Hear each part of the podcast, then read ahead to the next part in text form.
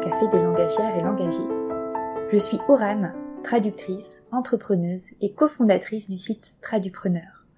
Parce que traducteur rime aussi avec entrepreneur, avec Gaël Gagné, nous avons eu envie de créer ensemble, en alliant nos compétences, un espace et des ressources dédiées aux professionnels de la traduction qui ont aussi un esprit d'entrepreneur, pour faire connaître notre doux métier et pour aider également les personnes à se lancer et à se développer. Dans ce podcast, je vous propose tous les mois une interview d'un amoureux ou d'une amoureuse des mots, linguiste, traducteur, traductrice, terminologue, interprète et bien d'autres encore pour vous partager les richesses secrètes du monde de la traduction. Vous y découvrirez des parcours de vie, des conseils, des stratégies, des astuces et des outils pour lancer et développer votre entreprise de traduction ou simplement vous familiariser à ce vaste univers. C'est donc une tasse de café ou de thé à la main, bien installée dans votre canapé ou votre siège de bureau, que je vous invite à écouter cet épisode. C'est parti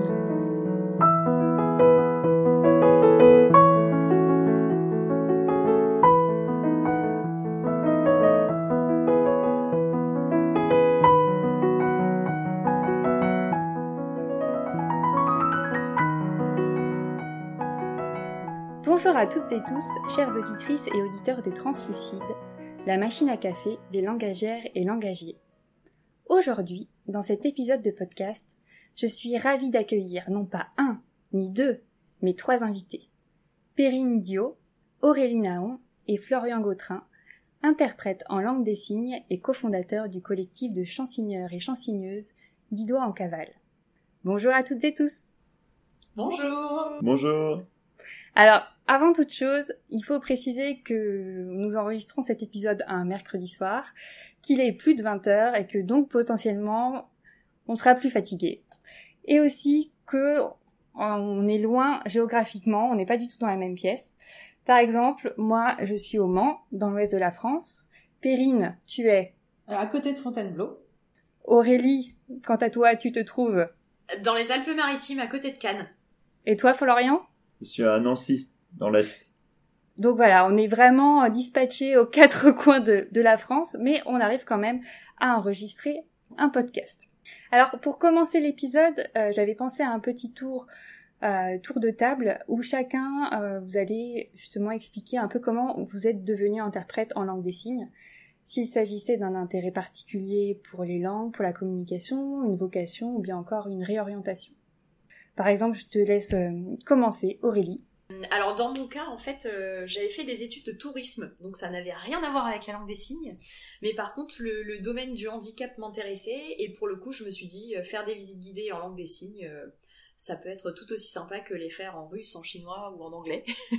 donc j'ai commencé à apprendre la langue des signes. Après, je me suis dit pourquoi pas continuer jusqu'au au bout, quoi, au maximum. Et je suis allée en master à l'ESIT pour être interprète en langue des signes.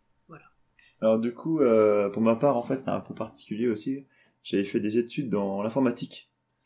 Euh, j'ai fait ma licence là-dedans, j'ai travaillé un peu et après euh, j'ai décidé de changer. Après un long voyage en Australie et en Asie, quand je suis revenu, euh, c'est là que je me suis euh, lancé pour devenir interprète en langue des signes. En fait, c'est mon frère qui est sourd qui m'a donné l'idée parce que je voulais de travailler dans un milieu où je rencontre des personnes où je touche à plein de milieux différents. Et euh, l'idée m'a intéressé, donc je connaissais déjà la langue des signes, mais j'ai dû vraiment quand même réapprendre pas mal de choses.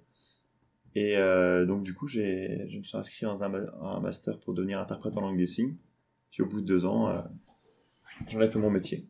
Et pour ma part, euh, j'ai voulu apprendre la langue des signes déjà euh, étant enfant, suite à une rencontre avec un petit garçon, euh, lorsque je, je sais pas, je devais avoir 8 ans, quelque chose comme ça, et on a dû échanger deux mots par écrit pour pouvoir communiquer. Et on n'a pas pu aller plus loin dans l'échange, et euh, ça m'a énormément frustrée, et de là j'ai eu envie d'apprendre la langue des signes. Et c'est ce qui a fait euh, par la suite euh, que j'ai poursuivi dans, dans ce domaine-là et que je suis devenue interprète.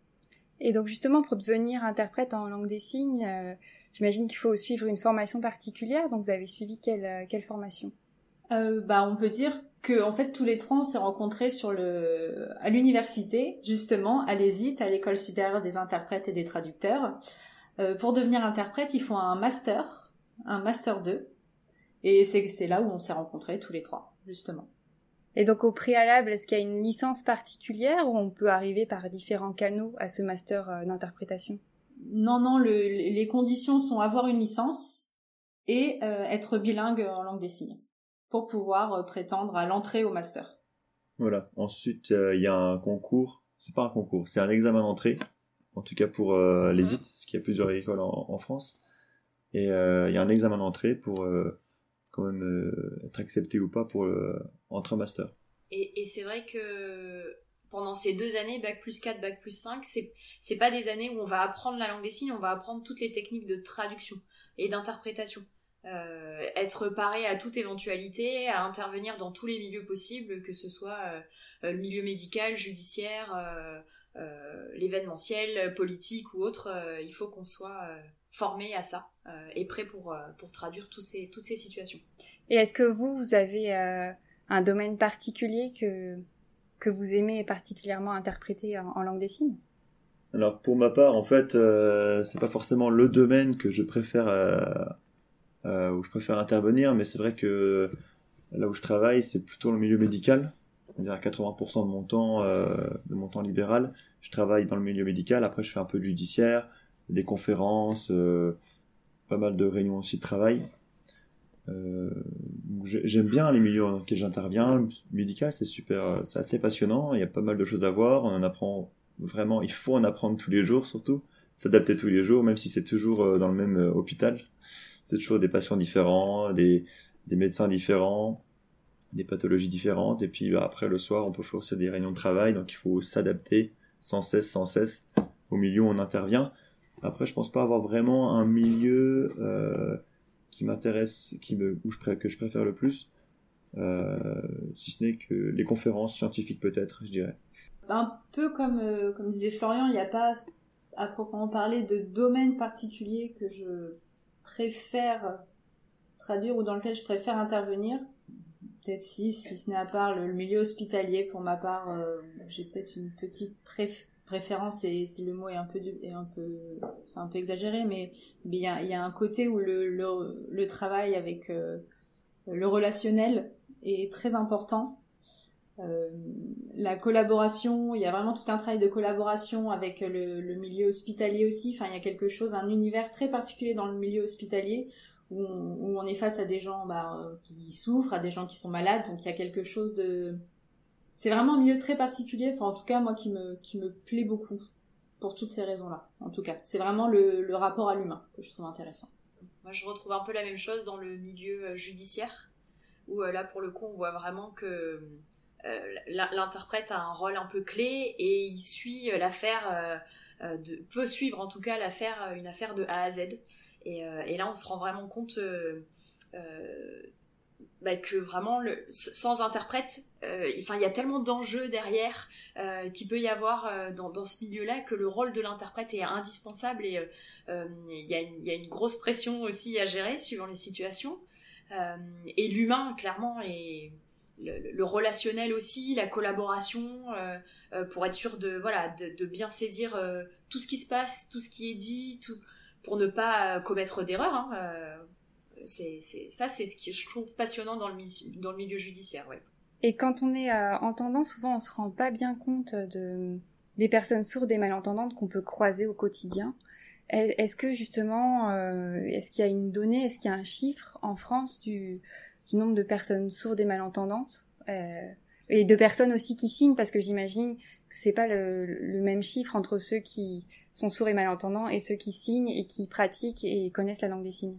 Au niveau des, chiffres, c'est assez variable et ça change assez souvent, sachant que euh, il y a aussi des euh, parfois pas des erreurs, mais des personnes qui sont pas forcément répertoriées.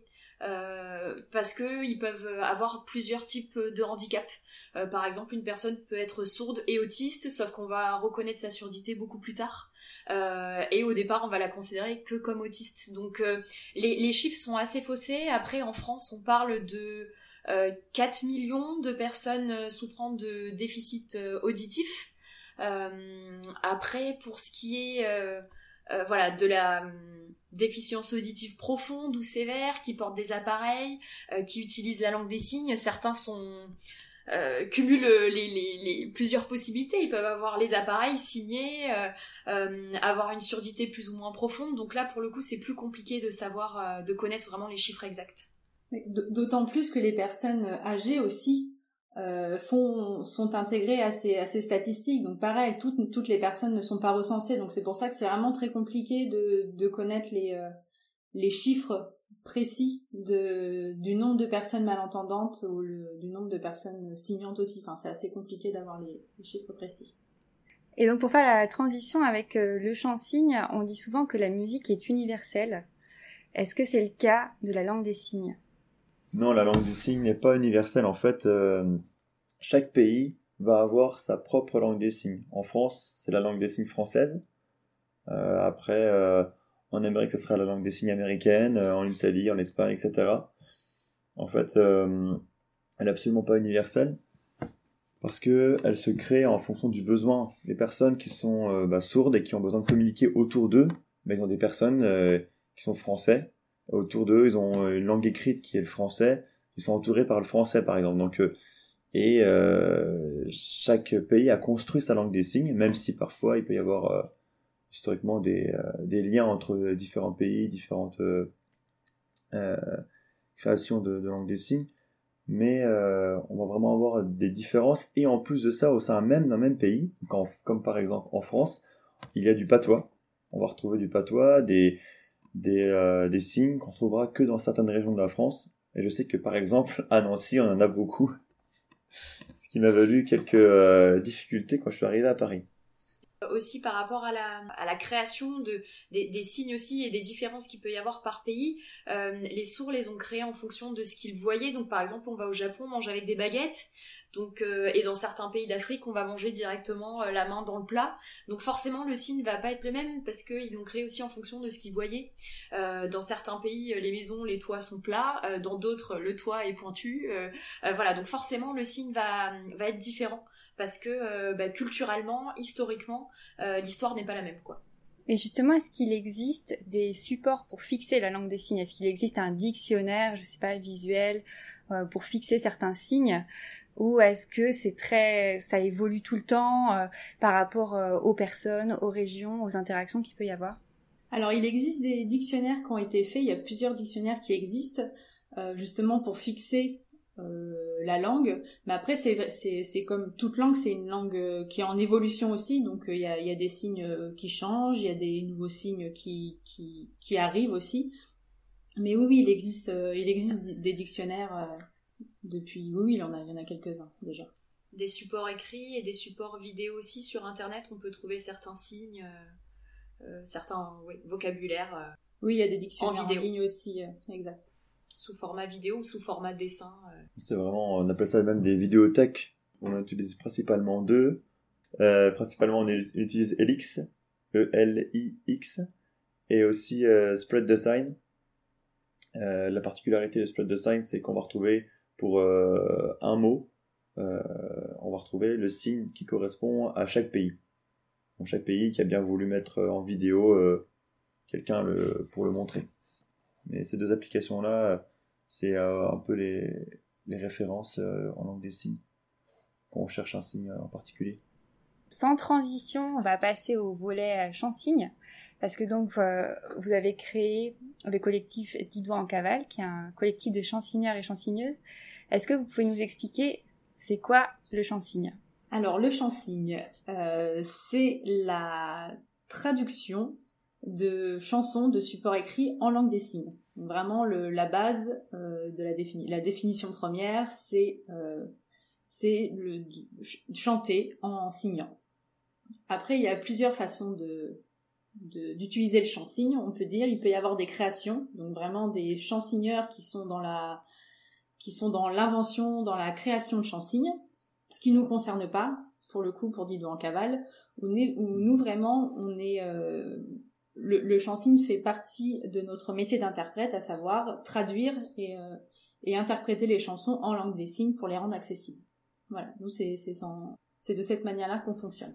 Et c'était une pratique que vous avez découvert pendant vos études ou vous y êtes arrivé plus tard? Je sais que par exemple, moi, j'ai découvert euh, le chant-cygne en regardant le film La famille Bélier. Je pense que c'est le, le cas d'un certain nombre de personnes. Bah après, je pense que non, non, pour pour le coup, euh, on, connaissait, je parle, je parle aussi pour vous, mais on connaissait l'existence du chant-cygne, euh, qui est surtout via les États-Unis où le chant-cygne est très très répandu. Euh, principalement, vous me dites hein, si, euh, si... c'est ça. oui, quand même. Non, non, on connaissait. Je pense qu'après, euh, c'était encore un peu, enfin c'est ça, ça l'est toujours un peu, mais méconnu en France. Donc, mais on voyait quand même des vidéos, que ce soit des juste pour le loisir, traduire des chansons en musique, ou alors des personnes qui directement, comme l'a dit Perrine tout à l'heure, euh, ont envie euh, de créer euh, une chanson en langue des signes spontanément d'eux-mêmes sans partir d'un texte écrit ou d'une chanson d'un artiste. Donc ça, en fait, on l'a toujours vu parce que c'est quelque chose qui est quand même d'assez présent au sein de la communauté sourde, quoi. C'est quelque chose qui se fait et qui est...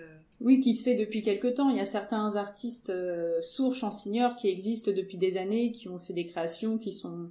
Il y a vraiment un milieu artistique au sein de la communauté sourde qui, qui est vraiment très présente, en tout cas on parle de, euh, des États-Unis parce que c'est vrai que euh, ce qu'on peut trouver sur Internet, les plus anciennes traces de chants signes, en tout cas pour ma part que j'ai trouvé, c'était euh, sur YouTube. Dans le début des années 2000, on peut retrouver quelques vidéos où on, retrouve du chant signe en, langue des signes américaine.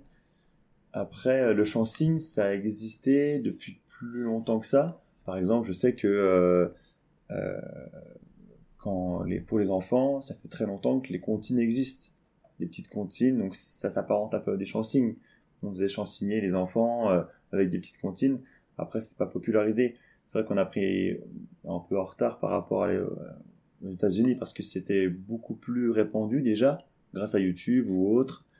Et en France, ça s'est popularisé, c'est vrai, avec le film Bélier, où là, tout le monde a commencé à en parler, tout le monde a commencé à être, bah, honnêtement, je pense, touché par, euh, par euh, la, forme que ça a, parce que c'est vecteur de sens, et ça a du sens en plus de, de, rendre accessible la, musique aux personnes sourdes.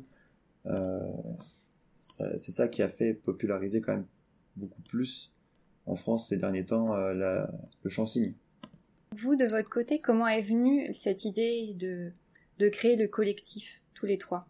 Alors, euh, l'histoire du collectif, euh, ça a démarré il y a deux ans, deux ans et demi, deux ans et demi, trois ans maintenant, quelque chose comme ça. Maintenant, trois ans, oui, c'est vrai, ça passe vite. Euh, bah, en fait, ce à, la base, j'avais commencé à, de mon côté, à être dans le dans ce dans ce mouvement-là de vouloir euh, rendre accessibles les concerts juste par le fait qu'il y a très peu de choses qui sont mises en place en France. Et donc j'avais commencé de mon côté à à démarcher quelques quelques productions, quelques groupes. Et ensuite ça a débuté avec euh, Florian euh, avec le groupe des Girls avec qui j'avais travaillé et sur ce projet-là j'avais besoin on avait besoin d'être deux et c'est là que Florian est, est venu me retrouver sur ce projet. Et à la suite d'Every Girls, euh, bah, en fait, on s'est rendu compte qu'il y avait un besoin euh, très important. En tout cas, il y avait un grand manquement au sein de, au sein de la France sur l'accessibilité dans le milieu musical. Et c'est là qu'on a, qu'on a décidé euh, tous les trois de monter un collectif afin d'être, d'être entre guillemets plus fort et de pouvoir démarcher un plus grand nombre de, festivals, de groupes, de productions euh, afin de rendre, afin que l'accessibilité dans le milieu de la musique se démocratise.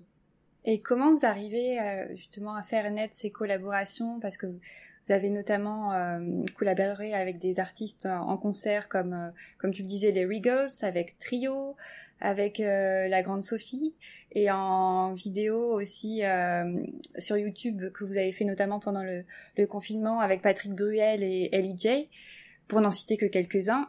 Euh, voilà, comment naissent toutes ces collaborations Alors au début, c'est vrai qu'il y a eu beaucoup de, il y a eu beaucoup de démarchage en fait de manière très simple. C'était de suite à un concert d'aller voir les artistes pour leur proposer euh, tout simplement euh, de rendre accessible leur concert.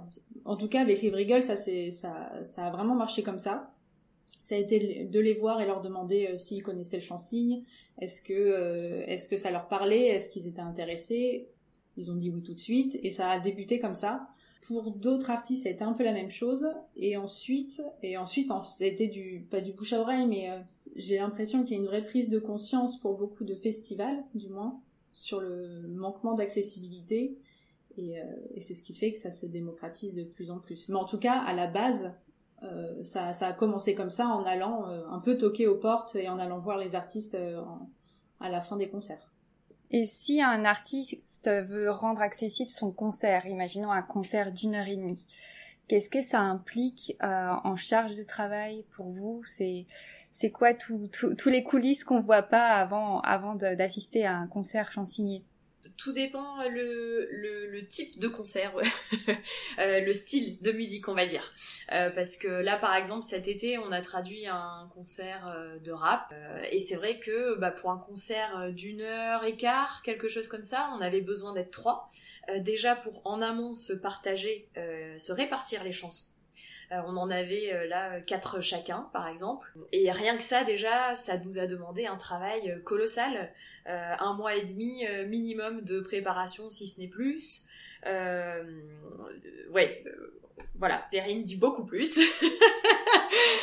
en s'y mettant clairement tous les jours parce que voilà quand c'est là en l'occurrence du rap le débit est, très intense il y a des jeux de mots il y a des il y a des rimes donc le, travail de traduction est est, colossal en fait, est vraiment colossal. Et une fois qu'on a fait la traduction, il faut se l'imprégner se le mettre euh, dans les mains. Et il faut le faire en musique et en rythme. et c'est là où ça se corse un petit peu parce que euh, clairement, euh, il va y avoir un peut-être une semaine, deux semaines où en fait on va pas réussir à caler notre traduction euh, sur la musique parce qu'on n'est pas assez rapide, parce que euh, euh, on bug, on n'a pas réussi à, se souvenir de tout et à ce que nos mains les retiennent vraiment, c'est vraiment au sein de, notre corps quoi, il faut se les imprégner vraiment. Et du coup je voulais rajouter par rapport à ce que tu dis, en plus de tout ça, il faut aussi savoir faire quelque chose, c'est connaître la musique. Je veux dire, chacun a sa petite technique, hein, mais il faut la connaître quasiment par cœur. Je sais que pour ma part, euh, la musique, je la connais vraiment par cœur. Pas au point où je pourrais la chanter, parce que c'est parfois très technique de chanter une chanson euh, euh, d'un artiste, mais au moins la connaître vraiment par cœur dans ma tête pour ensuite pouvoir la suivre vraiment de A à Z quand je la, je la. Et la connaître par cœur, vraiment, bah, j'invite les gens à essayer de très rapidement une musique en plus qui est pas forcément euh, d'un registre qu'on écoute habituellement. Sais que habituellement j'écoute pas tout le temps de, beaucoup de rap dans ma vie. Ben là pour le coup, tout d'un coup il fallait connaître quatre chansons de rap par cœur et il fallait les connaître en un mois et demi. Donc oui, faire la traduction à l'écrit, dans notre tête, imaginer des signes, des correspondances, etc., etc. Ça prend du temps, mais vraiment intégrer dans notre mémoire une chanson de A à Z, ça, c'est quelque chose qui se rajoute à tout ce travail-là. Et euh, je trouve que c'est ça, ça, fait partie quand même euh, euh, la charge de travail à fournir. Oui, puis je me permets aussi d'ajouter, comme disaient Aurélie et, et Florian, c'est qu'effectivement, par moment, on prépare une traduction, on part de l'écrit, notre traduction est, est, prête, et au moment où on la met encore, on se rend compte qu'elle rentre pas du tout qu'au niveau du rythme ça va pas parce qu'il faut savoir qu'il faut qu'on commence en même temps que le chanteur ou la chanteuse et il faut qu'on s'arrête en même temps. On n'est pas comme dans la traduction d'un discours spontané où il y a un temps de décalage pour euh, appréhender le sens. Là pas du tout, il faut qu'on commence en même temps et qu'on termine en même temps. Ce qui fait que rythmiquement parlant, il faut que notre traduction euh, soit vraiment euh, prête de A à Z. Il y a pas, il faut vraiment qu'on soit synchro. Il n'y a pas de place à l'improvisation, vraiment pas. Et tout ça demande vraiment une charge de travail très importante. D'autant plus s'il y a des rimes, d'autant plus, euh, comme disait Aurélio, si c'est du rap, eh ben, il y a un style, euh, un rythme très fort, euh, très saccadé, très, donc il y, a, vraiment plein de règles à respecter. Et après, voilà, chaque style a ses contraintes, on va dire, et ses particularités. Mais tout, tout ça fait que ça demande vraiment une charge de travail, il y a une charge de travail très importante avant un concert. Je veux juste rajouter la petite, petite remarque euh, amusante parfois, bah souvent même on a une phrase et c'est vrai que la structure de la langue des signes amène à ce que la, la phrase soit inversée. C'est-à-dire que euh, on va déjà placer le décor et ensuite l'action arrive après dans la langue des signes, alors que en français, on, ce serait l'inverse. Par exemple, j'ai rencontré euh, Eric euh, dans la rue. On va dire dans la rue, Eric, j'ai rencontré en langue des signes. Donc forcément, quand on va chansigner, la musique, on l'a dans notre tête, on l'entend, on l'écoute, on la connaît par cœur, mais on va devoir euh, donc euh, fournir en langue des signes l'inverse euh, de ce qui est dit. L'inverse dans, dans l'ordre, je veux dire.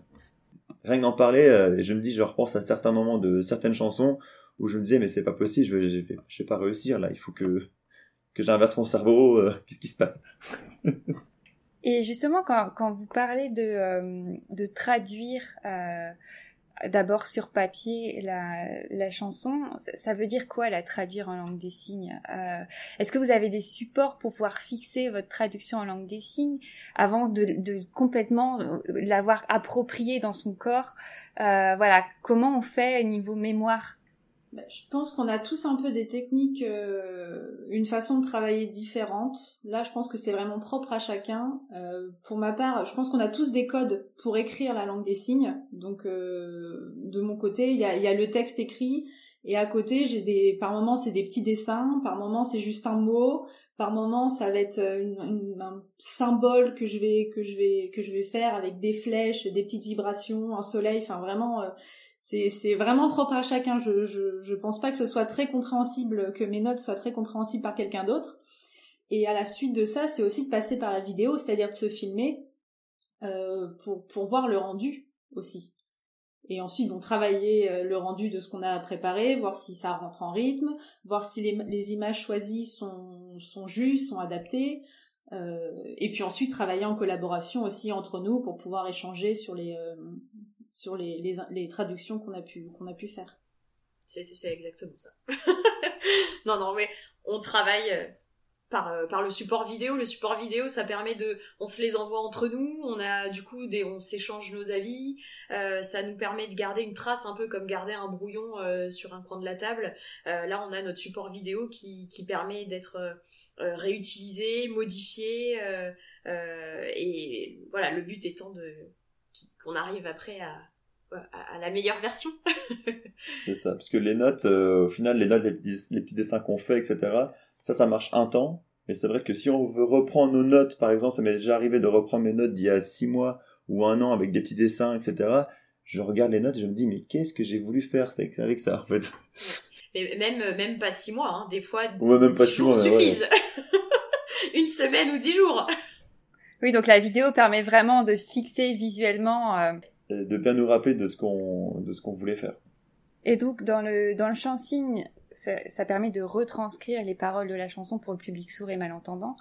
Mais j'imagine que on retranscrit pas que les paroles, euh, on retranscrit beaucoup plus de choses. Alors ça comprend quoi? Ça, on, transmet euh, euh, les, émotions, les instruments, euh, le rythme avec les mouvements du corps, avec les expressions du visage les ouais vraiment l'univers de l'artiste on essaye de, faire tout passer que ce soit au travers de la langue des signes mais au travers des mouvements au travers de ça se rapproche limite d'une chorégraphie hein. on a beaucoup de personnes qui viennent nous voir à la fin des concerts qui soient signants ou non signants qui nous disent euh, on dirait une danse quoi. On dirait euh, et ça dégage quelque chose et c'est complémentaire aussi parfois à la chanson euh, parce que visuellement par exemple quand on traduit des chansons humoristiques ou autres on va en jouer on va exagérer peut-être un peu les traits par rapport à une, une interprétation classique de conférence.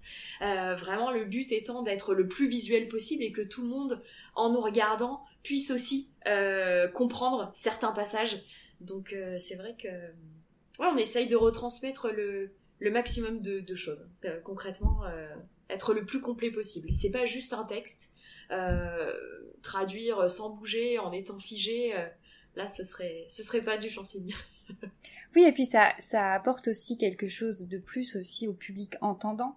Comme je sais que quand je regarde une vidéo en chansigne, même si j'entends la musique et les paroles, je trouve ça très très beau, que ça véhicule énormément d'expressivité, d'expression, ça apporte quelque chose en plus. Voilà, c'est aussi bien euh, niveau accessibilité de rendre voilà accessible les concerts pour euh, le public euh, sourd et malentendant que pour les entendants finalement. Oui, puis il y a aussi euh, la langue des signes permet aussi pour les, entendants par moment de donner à voir la chanson. Parce euh, on peut par moment être un peu les sous-titres visuels pour les entendants. C'est-à-dire qu'il y a certaines chansons, j'ai pas de j'ai pas de, de chansons en tête euh, particulière, d'exemple particulier là, mais, mais c'est vrai que par moment, c'est ce qu'on peut nous dire, c'est que il y, a, y a la chanson et lorsqu'on regarde les chansonneurs, bah ça apporte euh, le, peut-être le petit côté humoristique en plus de la chanson qui. Je pense à la chanson euh, des Fils du Facteur qui s'appelle Hypochondrie. Où là, pour le coup, il cite plein de noms de maladies et euh, là, en langue des signes, bah, clairement, c'est parlant, quoi. Enfin, euh, quand on fait une embolie pulmonaire, quand on fait, voilà, c'est hyper visuel. Euh, on fait l'AVC, on fait la crise cardiaque. Donc, pour le coup, voilà, tout le monde en regardant l'interprète a compris, même s'il ne connaissait pas ce nom en français, il peut, voilà, comprendre via via l'interprétation. Des fois, c'est vraiment complémentaire. Hein. Par exemple, si je vous invite à écouter la musique Bou Bou Bou de Dreagles, et euh, forcément, il y, a des scènes dans, euh, amenées dans la, dans la chanson qui sont euh, vraiment fondantes quand on les voit en langue des signes, parce que on les vit, on les, on les, enfin, je sais qu'à un moment donné, je, je mime, je, je, vis la scène en plus de la langue des signes, et je sais que ça fait beaucoup rire les gens, notamment les, les chanteurs. Stéphane, la première fois qu'il avait vu quand il chantait, quand il chantait sur la scène au répète, il, avait vu ce que ce qu'on faisait, il avait vu ce que je faisais, je me rappelle, il était mort de rire, mais c'est pas possible, quoi. ça, oui, parce que c'est très, c'est très visuel et qu'il y, y a, certains textes où on va être, euh, ça va être une, quelque chose qui va être suggéré et que bah par moment en langue des signes, quelque chose qui est, qui est suggéré, pardon, bah on est obligé de, de le montrer. Donc tout de suite, c'est c'est un peu le trait peut-être un petit peu grossi par moment et c'est c'est ce qui c'est ce qui est chouette avec cette langue aussi, c'est que ça permet, ça donne à voir ça permet de donner à voir. Après, on peut aussi rester dans la nuance et faire deviner, bien évidemment. Bien évidemment, tout dépend le style de la chanson et le texte de et l'intention de l'artiste. Exactement. Et en parlant de style, est-ce qu'il y a un type de musique euh, plus facile que d'autres à chansigner? Ou ça dépend vraiment de la chanson? Ça dépend vraiment de la chanson, je trouve, pour ma part parce qu'il y a des chansons qui peuvent être très lentes, enfin assez calmes, assez posées, et pour le coup les textes sont euh, vont, on, va mettre du temps à les traduire quoi vraiment parce que euh, beaucoup de métaphores, beaucoup. Ouais. Au niveau de, de l'imprégnation, au niveau de, de la traduction, on va se poser beaucoup plus de questions et inversement, on va passer sur euh, bah voilà du rap ou là ou du rock ou, autre où là il va falloir le débit par exemple va nous va nous demander plus de temps c'est vraiment chaque style a ses spécificités pour le coup. Et en parlant de débit de parole, euh, euh, je sais qu'il y a un record détenu par une américaine qui s'appelle euh, Amber Gallego, Amber Galloway Gallego, qui est de 280 mots par minute. C'est complètement hallucinant.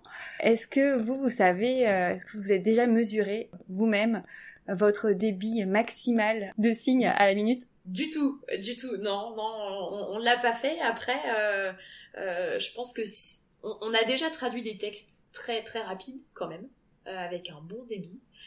ça oui, mais on ne s'est pas amusé à, compter le nombre de signes. C'est intéressant d'essayer. Ce qui serait intéressant d'essayer pour le coup, ouais, ouais, ouais. Prochain challenge. C'est ça. Prochain challenge. Et si un organisateur de festival veut rendre accessibles les différents concerts du festival, quelles choses sont importantes à considérer? Notamment euh, la place du chansonneur sur scène, s'il faut mettre des écrans, euh, ou placer le public sourd et malentendant. Euh, Qu'est-ce qu'il faut faire pour, pour rendre le concert le plus accessible possible? Alors, dans l'idéal, là on va vraiment parler, on va parler d'utopie, on est d'accord. Alors, idéalement, on y croit. Il faudrait. Effectivement, les écrans sont parfaits pour une, une projection de l'interprète, pour qu'il y ait une très bonne visibilité.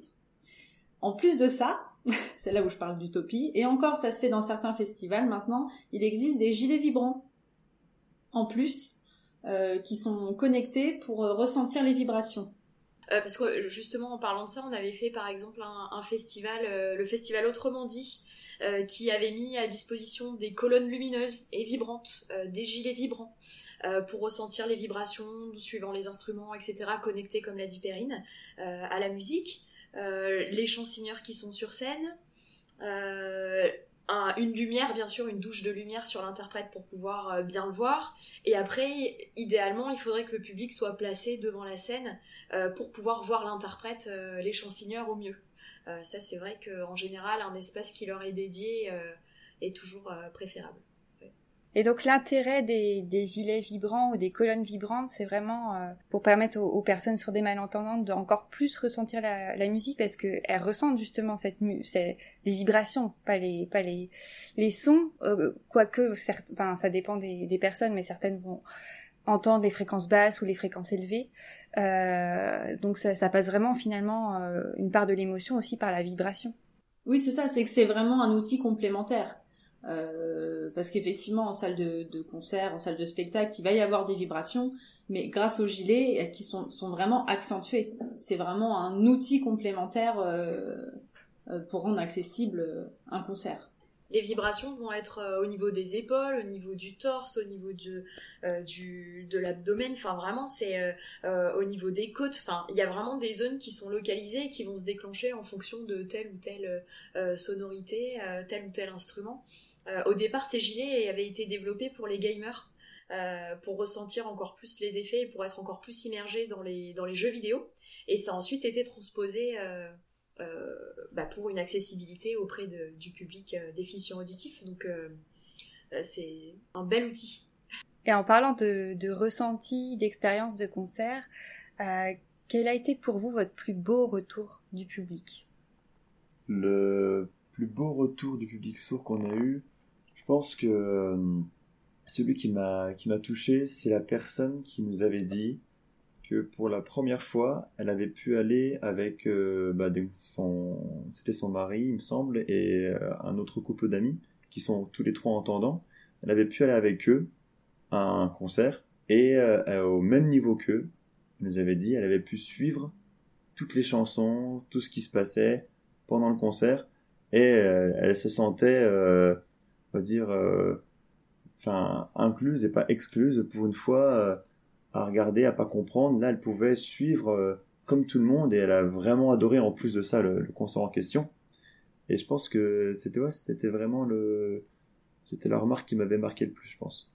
Oui, il y avait quelque chose de très touchant parce qu'on sentait vraiment chez, chez cette personne, même chez ce couple, en, chez les deux personnes, effectivement, c'était la, la dame qui était sourde et le, et le mari qui était entendant, c'était vraiment la première fois qu'ils pouvaient euh, qu'ils pouvaient sortir voir un, un, concert ensemble et il y avait quelque chose de vraiment très touchant euh, chez ces deux personnes.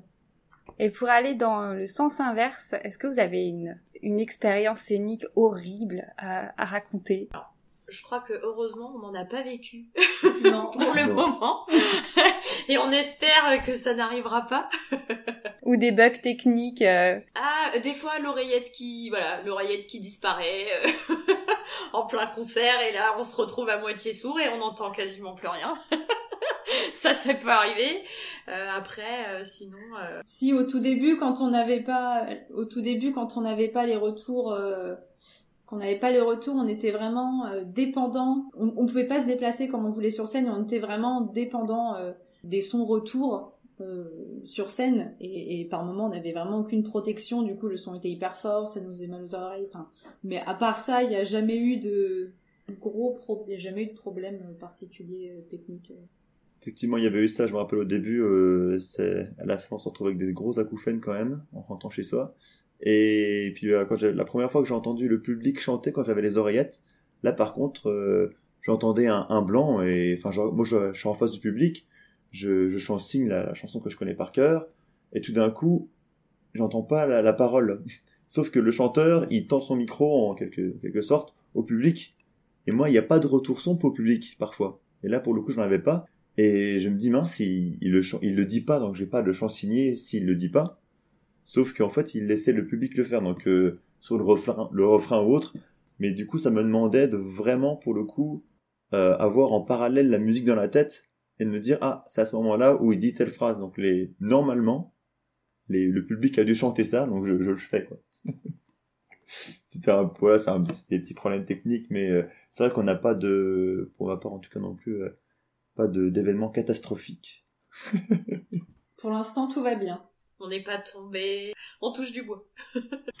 et est-ce qu'il y a une, une chanson que vous avez particulièrement adoré chansigner et que voilà que vous aimez euh, refaire euh, régulièrement rien que pour vous? Moi, il y a une chanson euh, du groupe Mes souliers sont rouges avec qui je travaille que j'aime beaucoup et que j'aime de plus en plus parce que maintenant ils le signent avec moi aussi. Maintenant, certains connaissent quelques signes et donc on commence à faire des petits passages à, à quatre mains. c'est très léger, mais mais je crois en fait c'est ça que j'aime beaucoup, c'est ce lorsque les, les chanteurs ou les chanteuses reprennent les signes avec nous. Donc moi je dirais euh, Mes souliers sont rouges sur une des chansons qui s'appelle euh, La ville de Paris. Alors euh, moi il y a une chanson que j'avais particulièrement aimée aussi, c'était Hier encore des Fils du Facteur. et il se trouve qu'en fait avant le concert, on avait, j'avais filmé le refrain qui avait été diffusé sur les réseaux sociaux et du coup en arrivant en, bah, en live, le public l'avait appris et le signer euh, en même temps. Donc euh, ça c'était assez assez chouette euh, à faire et partager. Puis la chanson est, juste géniale aussi. donc voilà un moment vraiment de partage où les artistes voilà étaient, étaient vraiment engagés et incitaient le public à reproduire tous les signes qu'ils avaient pu apprendre. On l'a répété sur scène ensemble. Enfin c'était vraiment un beau moment d'échange. Et ça doit être un moment particulièrement émouvant de voir tout le public signer en, en chœur oui, puis là pour le coup, public euh, euh, signant, non signant, sourd, entendant, peu importe, euh, tout le monde reprenait les signes en même temps, les apprenait avec les, artistes qui chantaient, moi qui signais, on allait lentement, ensuite après on était vraiment en rythme, au rythme de la musique, et là tout le monde le reprenait en chœur et c'était c'était fantastique à voir quoi et à vivre. Il y a même, pour la petite anecdote aussi, je me souviens qu'avec les Vrigels, Florian, je sais pas si tu te souviens, la toute euh, fin sur les, sur les dernières dates Bah vas-y, je te laisse, je te laisse. J'allais rebondir là-dessus, ça me fait penser exactement à ça, aux Vrigels. À la fin, on avait, sur une des dernières dates qu'on avait fait, on avait commencé à faire ça, où euh, c'était Franck qui avait proposé l'idée qu'on qu'on chansigne euh, tous ensemble, que eux apprennent. Donc on leur avait appris, mais en plus on avait dû faire ça pendant les répètes, c'était assez rapide, mais au final ils avaient appris et ils avaient chansigné ensemble et c'était un peu bah je me rappelle s'ils voulaient faire la surprise pour les personnes sourdes. C'est pas prévu du tout. Et euh, effectivement, je me rappelle ça m'a, ça m'a bien marqué euh, ce moment aussi. Surtout qu'il chantait pas. Il, il chantait pas. Vraiment, c'était c'était surtout ça qui était très, très, très beau. C'est que c'était une toute petite, c'était une chanson très courte euh, à répétition. Et toute la première partie, ils l'ont fait sans chanter. C'était seulement en signant. Et ensuite, ils l'ont repris en chantant. C'était ça, je me rappelle effectivement, ça m'avait, touché le fait que on chansigne tous et qu'il y avait d'un coup un silence euh, dans la salle et qu'en fait bon, on a mis pendant un bref instant tout le public entendant dans la position des personnes sourdes vraiment euh, pour savoir ce qu'ils pouvaient vivre aussi et euh, c'est vrai que c'était super intéressant de faire ça. Pendant le confinement, vous avez fait vivre le collectif notamment grâce à des vidéos sur YouTube. Maintenant que les concerts ont repris, est-ce que justement vous avez plus de demandes euh, pour chansigner des concerts en direct? Comment ça se passe? Euh, En fait, euh, pendant le confinement, c'est vrai qu'on s'est retrouvés, bah, disons, comme tout le monde, coincés. on, avait, on, a, on a souhaité trouver une autre manière de rendre accessible la musique de chez nous.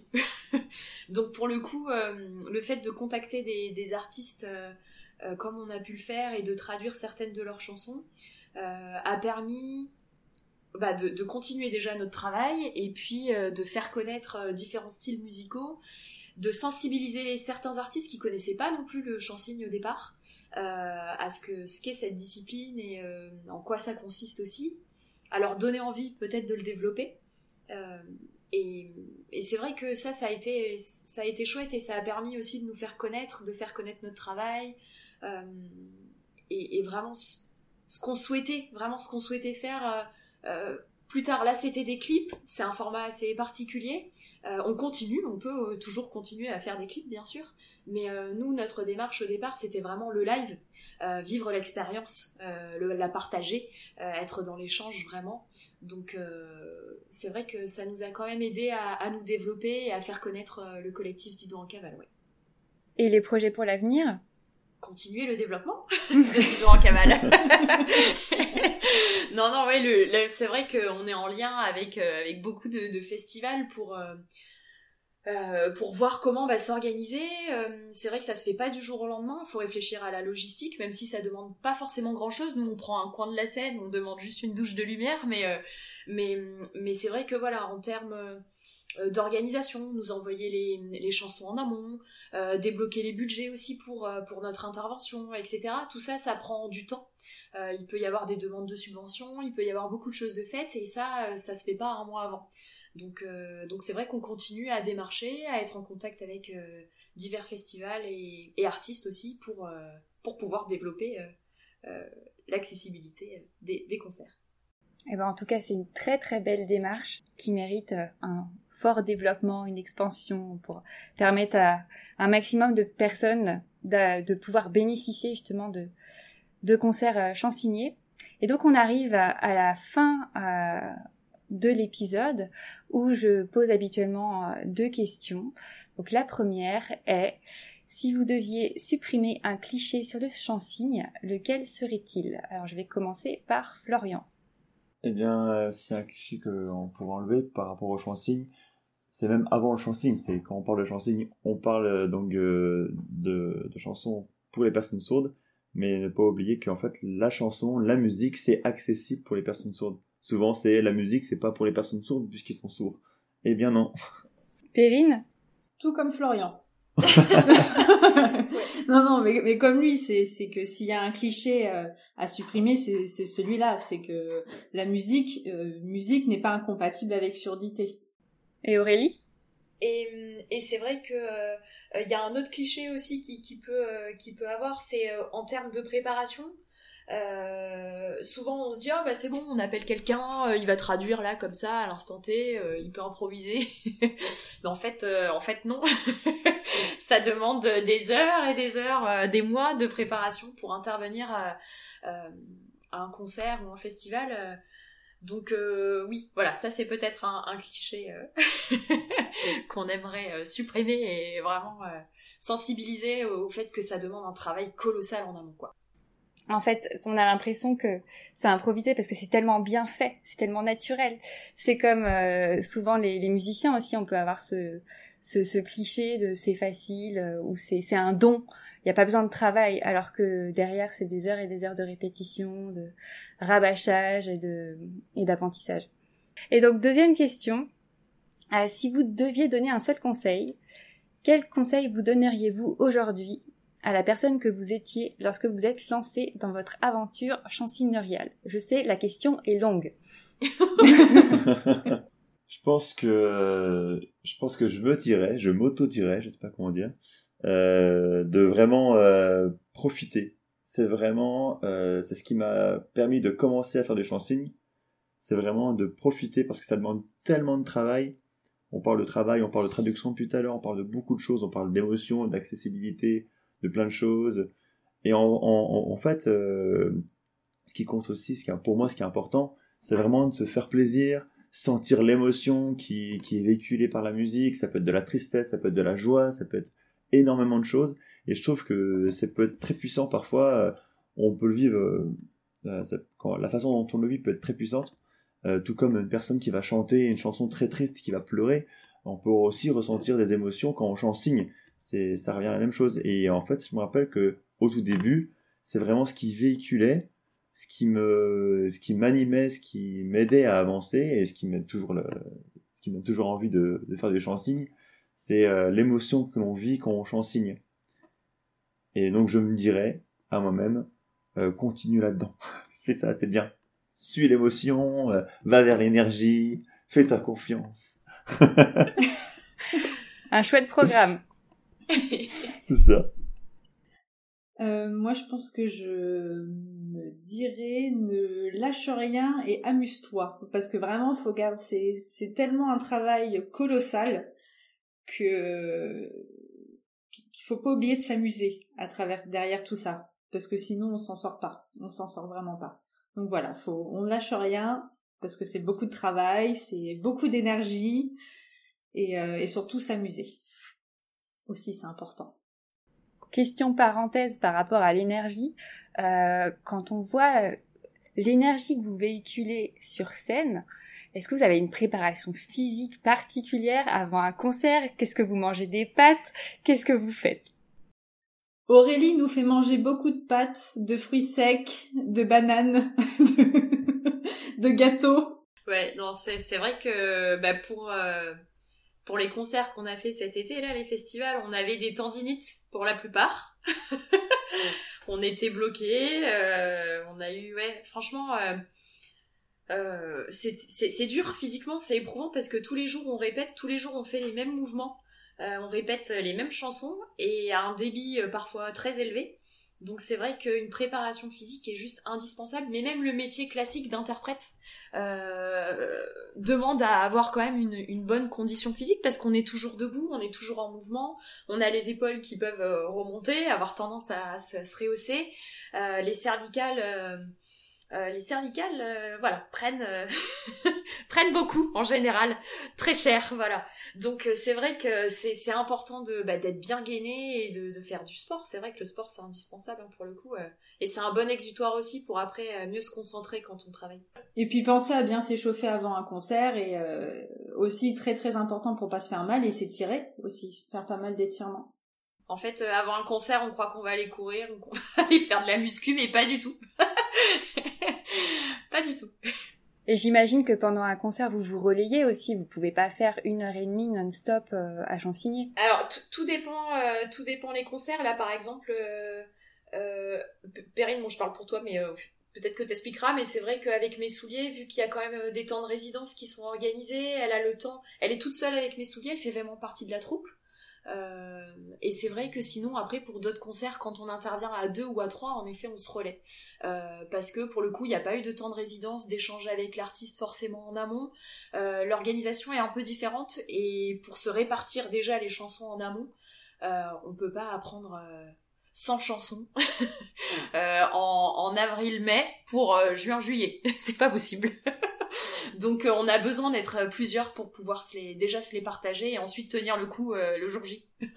oui, parce que quand on enchaîne plusieurs chansons d'affilée, à part quand c'est une une qui est lente dans le tas, si on enchaîne trois chansons d'affilée qui sont assez énergivores, c'est à la fin des trois chansons, on, est sur les rotules quand même, il faut un temps de pause. oui, ouais, ouais.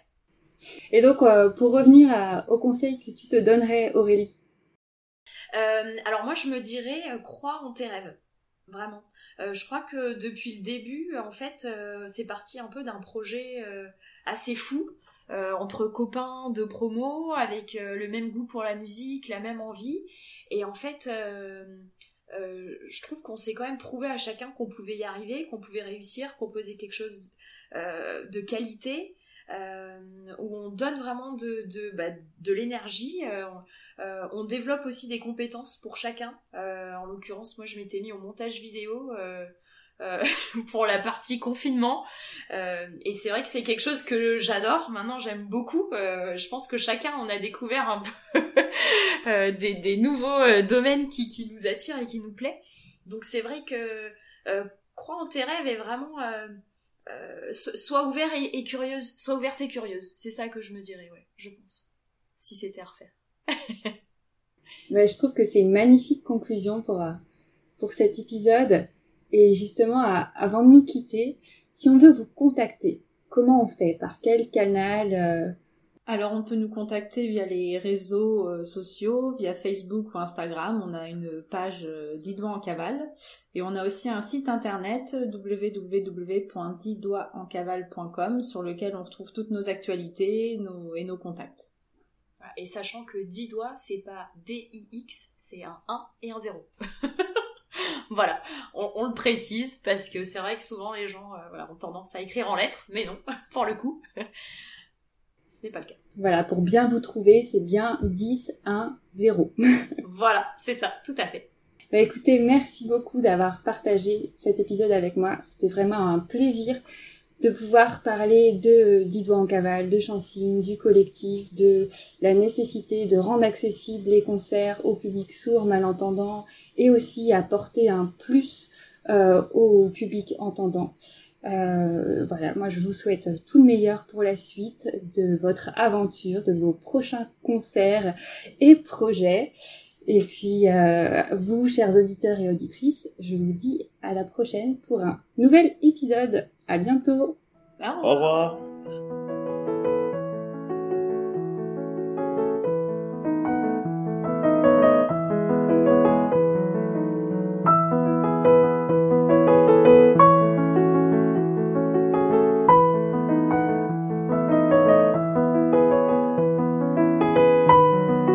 d'avoir écouté cet épisode jusqu'au bout. J'espère qu'il vous a plu. Toutes les ressources qui y sont mentionnées sont à retrouver sur le site tradupreneur.fr dans la section podcast et dans les notes de l'épisode.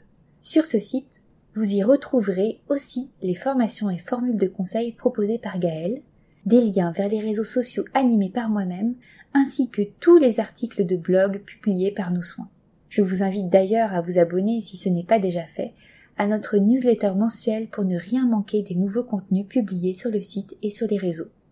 Si le podcast vous plaît, n'hésitez pas à partager cet épisode ou à laisser un avis, un commentaire sur votre plateforme préférée. Vous pouvez aussi soutenir le podcast en vous rendant sur notre page Tipeee. D'avance, un grand grand merci. Votre soutien nous permet de créer pour vous plus de contenu de qualité et de mener des entretiens avec des langagières et langagiers passionnés. Et si vous souhaitez entendre un ou une invitée en particulier, n'hésitez pas à nous partager vos idées. À tout bientôt!